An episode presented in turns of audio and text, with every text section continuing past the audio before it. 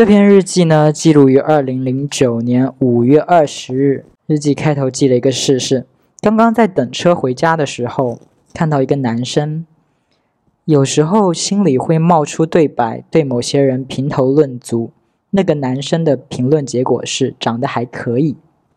对，就是，嗯，我觉得我是一个很爱 judge 别人的人。就是看到一个陌生人，你我就会在心里想着这个人，哎，可能是个什么状况啊？然后觉得他外表几分啊，什么什么什么这种的。嗯，然后那次我对那个人的评价就是，哎，长得还可以。在他上车之后，我转过身。面对马路，刚好停着一辆公车，那镜子式的车外壳把我完全呈现在自己面前。看完那个还不错的男生，然后看到了倒影里的自己，哎，那是什么？是倒影吗？就是公交车反射出来的自己。然后我就被吓了一大跳，我就觉得怎么那么丑？我就心里在想说，我自己这么丑，我还好意思说人家还可以？对，记录的就是大概这么一个事情，就是我先是对人家品头论足了一方，觉得哎，这个男的还行吧，然后我自己被公交车的那个外壳的倒影的自己吓到了，就觉得哎呀，怎么这么丑？然后我在结尾就说，我自己这么丑，还好意思说人家还可以？嗯，这个事情呢，就让我很想讨论资格论这个事情。就是我觉得我们经常都是一个很双标的状态，就经常出现的状态就是，我记得我自己啊，我自己的话，就会呃想起有一个大学同学，当时那个大学同学长得也是那个男生也是长得挺一般的吧，然后也不高什么的，我就记得他当时在评价一个女生，就是那种以很肉欲的眼光来评价，就觉得哎这个女生也不怎么样吧，太胖了或者是哪里不够好这种的。我就会心里想说，你自己那样，你还好意思说人家？在这件事上，我就会觉得说，你哪有资格评价别人啊？但是有的时候，我又会很认同那句话，就说你评价一台冰箱好不好，难道还需要先会制冷吗？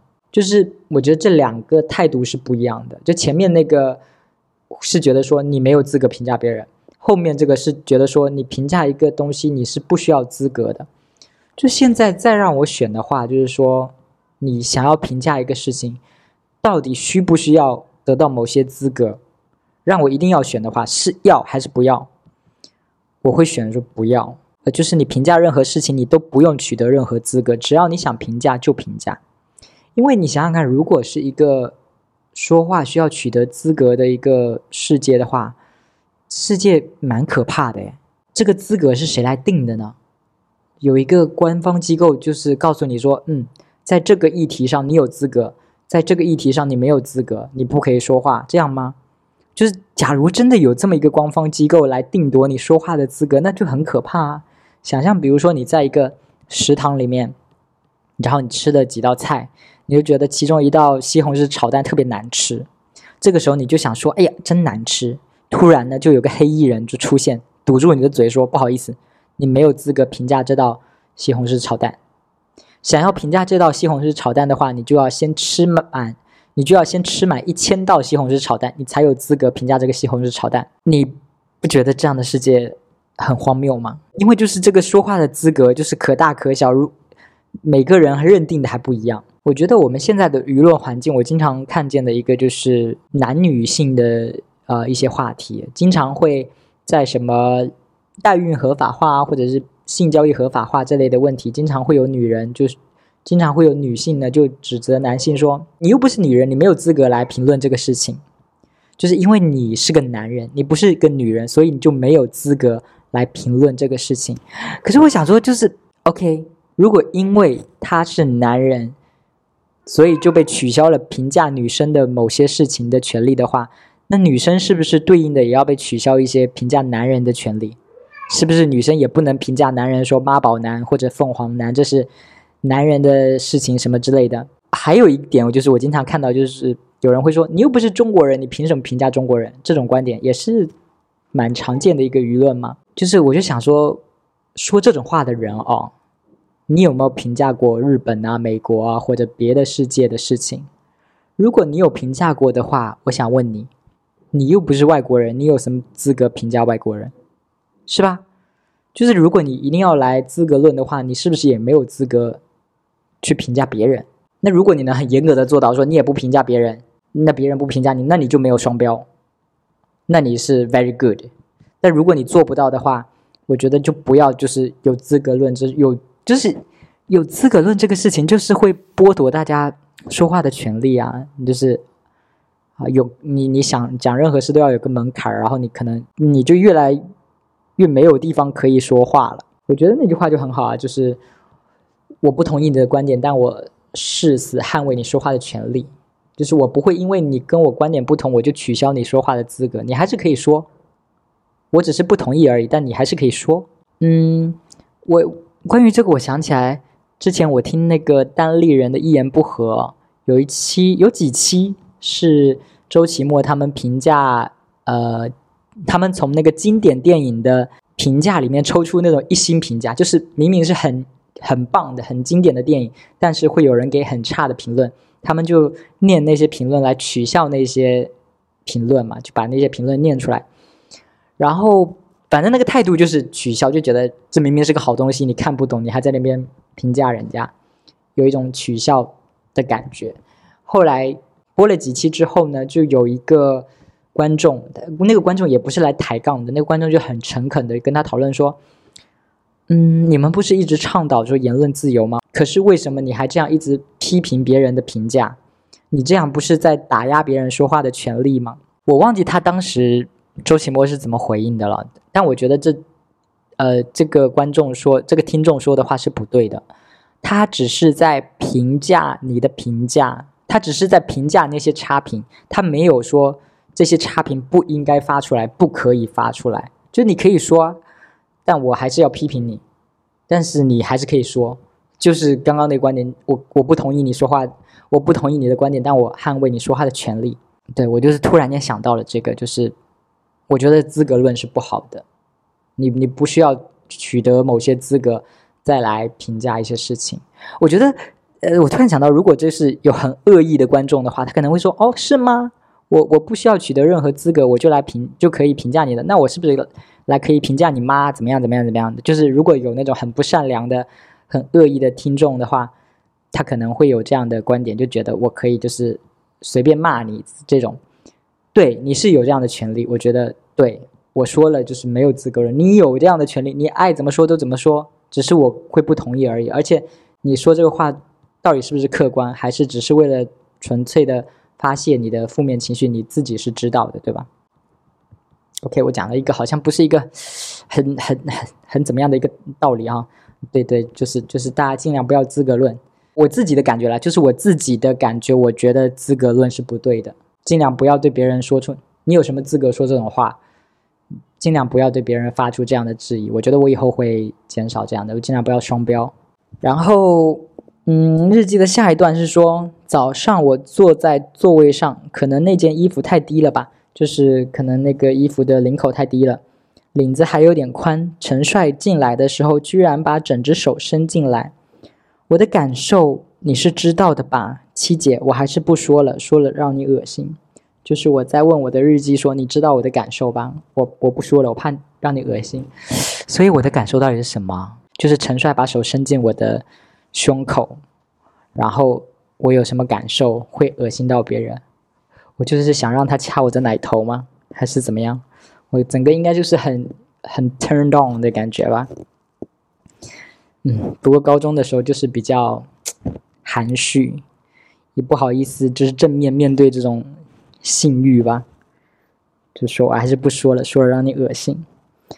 嗯，接下来一段呢，也是关于陈帅的，就说陈帅在初中的时候跟我的同桌好像是同一个学校的，我不知道同桌我同桌跟那个陈帅是不是同一个学校。总之，我同桌就跟我说，陈帅在初中的时候。会有学妹拿手机偷拍陈帅，并且把陈帅的照片发到贴吧上面去。然后我就在日记本里写说：“好想知道是哪个贴吧哦。”今天就去问陈帅证实。啊，我觉得我有点追星的状态啊，整个就是很很是陈帅的舔狗。我我去问陈帅说：“是不是有这么一回事？有人偷拍你的照片，然后发到贴吧上面去？”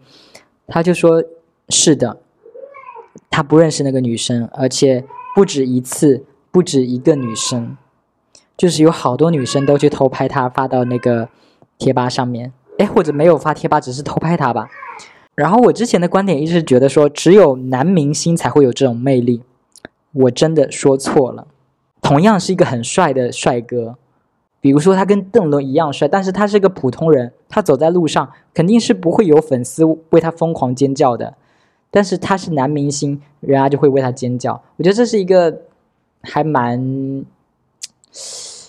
就是我我我不知道这是怎么说，就是就是同美貌是同等的。比如说邓伦十分，他也这个路人男也是十分。粉丝们真正喜欢他也是因为他帅而已。但是因为他是明星，大家才好意思表现出自己内心的那种喜爱。这边邓伦我爱你，才好意思吼出来。但是如果同样帅的程度的这个人不是个明星的话，你就不会这样吼了，你就不会在那边学长我爱你，就是很很疯很奇怪，就是会出现这种疯狂的爱这个帅哥的状况，基本上就是男明星啊或者是偶像剧里面啊才会有那种路人疯狂的，不然的话大家一般都挺矜持的。就是大家会觉得自己的身份是平等的，对对对对，就是这样。因为对方是明星的时候，你就会觉得说你是粉丝，你有一种崇拜的感觉，你好意思把你的喜爱表达出来。但是如果对方不是明星，他只是一个普通的路人，但是他也很帅，你就会觉得你们稍微是有点平等的。但是所以你就不好意思在那边以粉丝的姿态去吼说“我爱你”什么什么之类的这种。所以我觉得一般的话，素人的话，路人的话。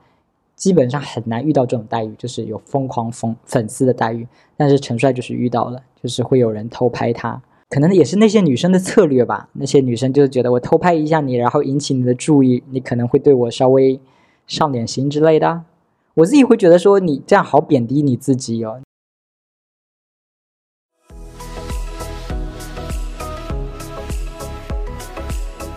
这篇日记记录于二零零九年五月二十一日。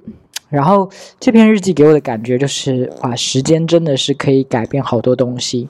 这篇日记记录了什么呢？这篇日记的开头是这样写的：那种美甲的欲望好强烈，只可惜我没有一张让我足够自信的脸去面对因为指甲引起的注视。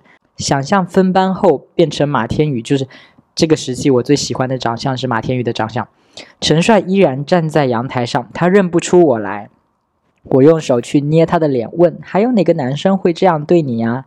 经过一番询问，他终于相信我是我，然后给他画指甲。刚好我在美甲店打工，对，这就是我当时的幻想，就是我突然间摇身一变，就是变成了马天宇的长相，然后陈帅也认不出我来，我就去捏他的脸，就说：“嗯，我跟你这么亲密，你想想看是谁跟你这么亲密呀？”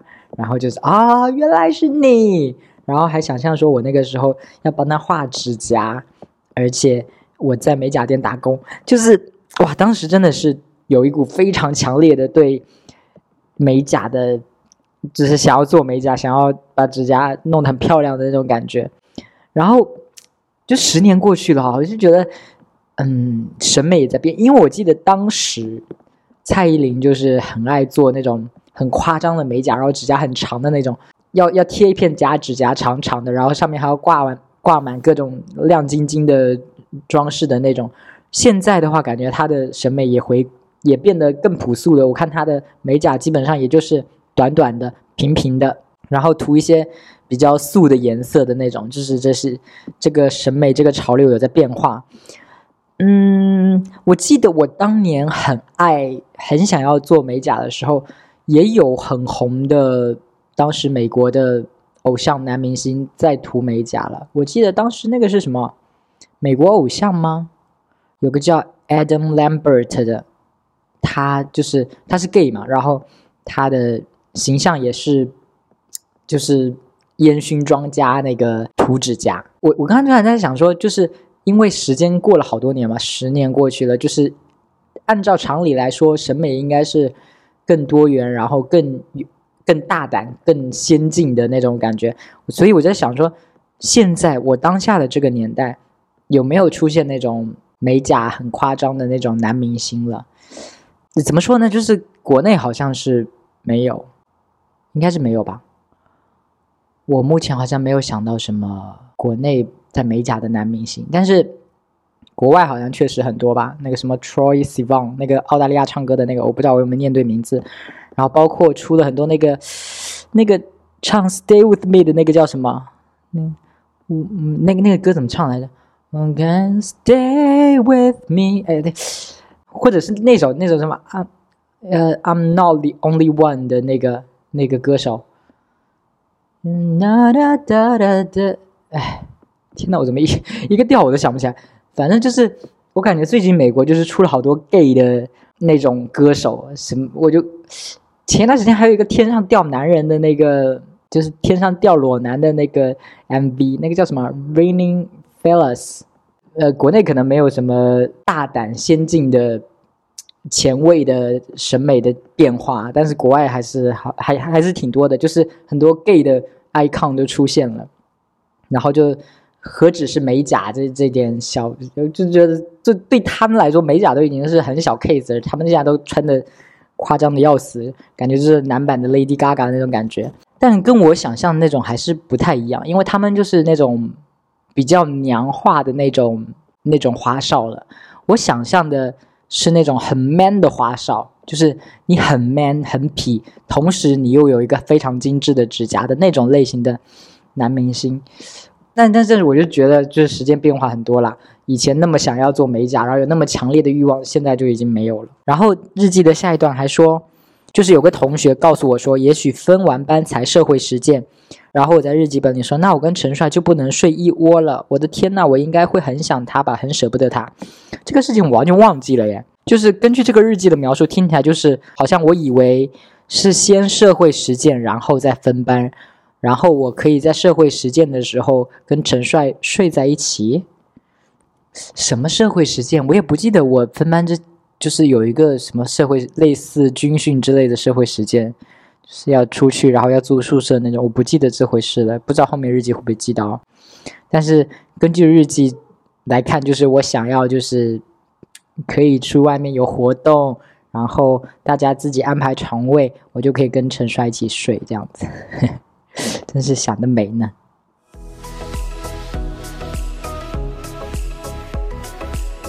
这篇日记呢，记录于二零零九年五月二十九日。啊，还记得我说的班上两个帅哥吗？一个是陈帅，一个是李庆伟吗？然后这篇日记记录的就是我们班的两个女同学，叫我出去一下，告诉我说要带十班的汪东城来追李庆伟，就是十班，我是十一班，然后隔壁是十班，十班有个女生，我觉得她长得很像汪东城，然后那个汪东城想要追李庆伟，就是那个女生是女生哦。然后我在日记本里说：“好开心啊！虽然他有人追很正常，但还是替他感到开心。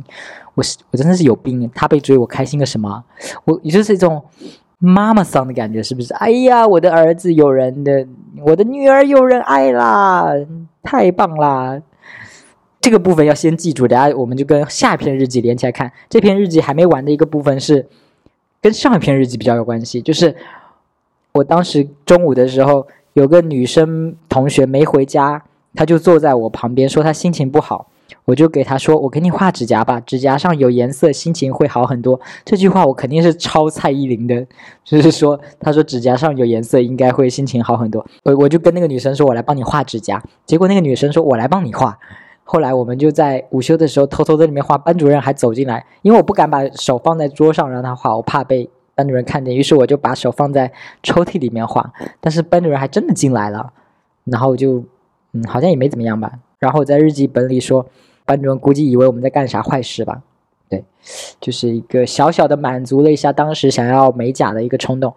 接着下一篇日记是二零零九年五月二十五日的，这篇就是关于一些校园爱情故事的。刚刚上一篇不是说有个女生，有个像汪东城的女生想要追。李庆伟吗？后来呢？我在日记本里记，汪东城终于把情书给写好了，我帮他拿给李庆伟。我是一个什么角色呢？我就是帅哥身边的小喽啰。然后他们觉得我跟帅哥比较熟，于是那几个女生就说让我当那个邮差。你知道，经常校园爱情故事里总会有这么一个邮差，就是负责主角跟主角之间传递情书。信之类的这样的一个角色，一个配角，我就是这样的配角，我就是把十班的这个像汪东城一样的女生写的情书交给了李庆伟。呃，那两个女生跟我说，呃，把我叫出去说需要你帮忙做这个递信的工作的时候，我肯定就已经跟李庆伟讲了，或者是那个女生也很高调，那个女生还没交这个情书之前就已经让李庆伟知道说他要给他这个情书这个事情了，反正就是很高调。所以呢，那个女生的情书就是说，既然你已经知道了，那我就不矫情写那么多了，我们试试吧。然后括号 P.S. 机会是制造出来的，最后是 QQ，然后写上了一串 QQ 号，最后再签上一个龙飞凤舞的签名，这就是那个女生交给李庆伟的一封情书。嗯，结果怎么样呢？结果反正李庆伟就是把他拒绝了，但是我有把那个李庆伟的电话号码抄给那个女生。我真是看热闹不嫌事大，人家都不喜欢，我还把电话号码抄给那个女生。结果李庆伟跟我说，他说全班只有两个人知道他的电话号码，一个是谁谁谁，另一个就是我。我还把电话号码抄给那个女生，我心里还有点小雀跃吧，我觉得。就觉得啊，只有两个人有你的电话号码，哎，我真的是好荣幸哦。反正那个女生就失败了嘛。那个女生可能长得像汪东城，真的是不加分，所以她表白失败了。我记得她可能稍微有点胖一点，怎么样？或者是有些男生不喜欢搞得那么……嗯，不对不对，可能不是高调的关系，可能就是单纯，就算那个女生低调，李行伟估计也不喜欢她，不重要。然后就是另外一个。学生时期的爱情故事了，就是那是我的邻居，然后也是我同学。那个同学呢，他因为跟我是邻居嘛，那次刚好就跟我一起放学从那个车站走回家。然后我在日记本里写，没想到啊，没想到，原来他是这么有勇气的人。她是女生啊，她说她喜欢他班上一个低调、长得很可爱的男生。星期五晚上，他生日，十二点凌晨的时候。他跑到了男生的楼下，发短信告诉他，就是那个女生发短信告诉男生说，他在他楼下，然后那个男生就说：“我马上下来。”这个女同学就说：“因为这句话，他越陷越深，还放烟花给他看。我马上下来这句话有什么好越陷越深的？我马上下来这句话很感动吗？这就越陷越深了，也太容易陷进去了吧？”啊，然后接着念啊，那个女同学就放烟花给那个男生看嘛，结果就没放成，还把自己给呛着了。然后那男生送她到车站，后来她又跑回去扯那个男生的衣服，说我喜欢你，然后他就溜走了。后来可能很晚了嘛，那个女生就自己走回家，走到家都已经凌晨三点多了。我在日记本里说，七姐有没有觉得很浪漫呐？就是问我的日记本说有没有觉得很浪漫呐？蛮浪漫的，就是，唉，就觉得年轻时候的哈，年轻时候的爱情怎么就是很纯洁、很很美好的？我就觉得完全都没有这样的经历，高中没有，初中没有，大学也没有，就好想要有一个校园恋情哦。但是现在已经老了，就完全没有机会了。我觉得就算不是那种很大场面的，什么放烟花啊什么的，就是那种偷偷的在。课间勾勾小指头的那种恋爱也很浪漫吧？因为就是年轻的时候才会那么付出的去喜欢一个人，然后等到你长大之后就不会那么，感觉长大之后人会变得挑剔，你知道吗？小时候就觉得你怎么样我都觉得你好可爱，长大你就觉得怎么样你都觉得哎这个人来来，所以就是一一点感慨吧，就是你要趁你还没那么挑剔的时候赶紧谈个恋爱，那个时候才是美好的。等你变得挑剔之后，怎么谈的？觉得对方就是哎，很差劲。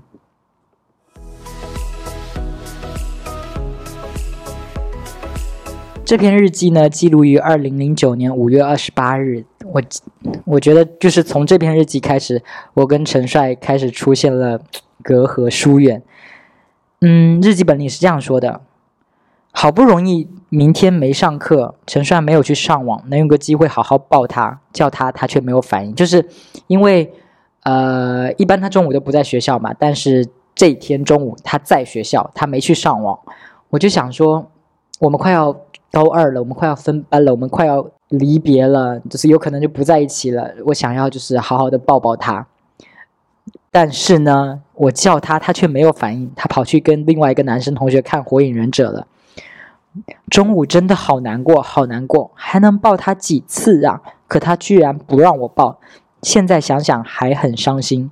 正如贺军翔说的：“当你对朋友付出百分之二十啊，不，当你对朋友付出百分之二百，而朋友只对你付出百分之五十，你很受伤。反正我是热 face 贴上他的冷臀部了，活了大概。”日记下一段说：“抱应该也不算是生理要求吧？为什么会有那种冲动呢？想想到底是，想想到底想抱他是不是因为他的外表呢？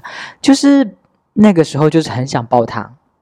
我现在已经说不清楚那种感觉了，但是。”嗯，既然日记本里这么说，就这么说吧。就是很想抱他，很想抱他，一个非常 weird 的生理需求的感觉。怎么会是很想抱他？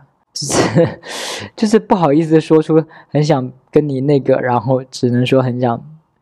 哦，我觉得应该是当时的想象力还没到，就是那个时候的想象力。那个时候我自己都没有能接受同性性行为的这种事，我都没有。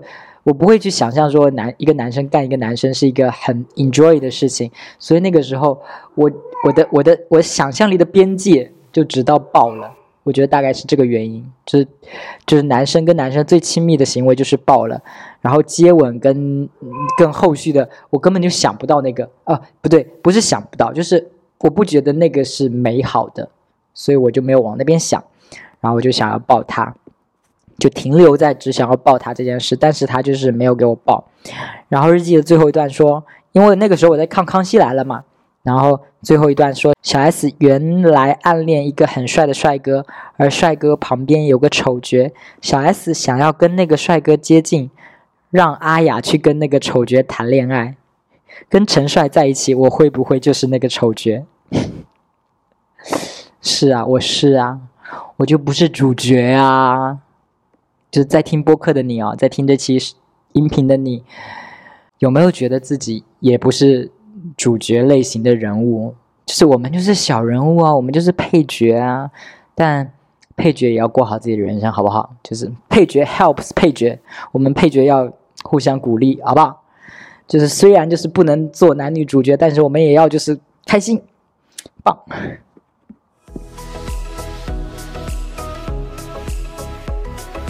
这篇日记呢，记录于二零零九年六月一日。这篇日记就让我感觉，就是有些事情哦发生过了，呃，然后你有一种很强烈的感受，之后呢，你把这种感受用文字记下来，就好像埋了一颗种子在日记本里。然后我现在在读这些文字，我就觉得那种感觉又长出来，你知道吗？就是又开始长出来，然后长出来之后，可能以后又会慢慢枯萎。然后我下次再读到这些文字的时候，又会长出来，就觉得。蛮神奇的一个事情，那这次的感觉是什么呢？就是前面不是说，啊，他那天中午我想要抱他，他给我冷冷屁股嘛，冷脸，他就是不让我抱他嘛，我们的关系就开始出现没那么亲密的状态。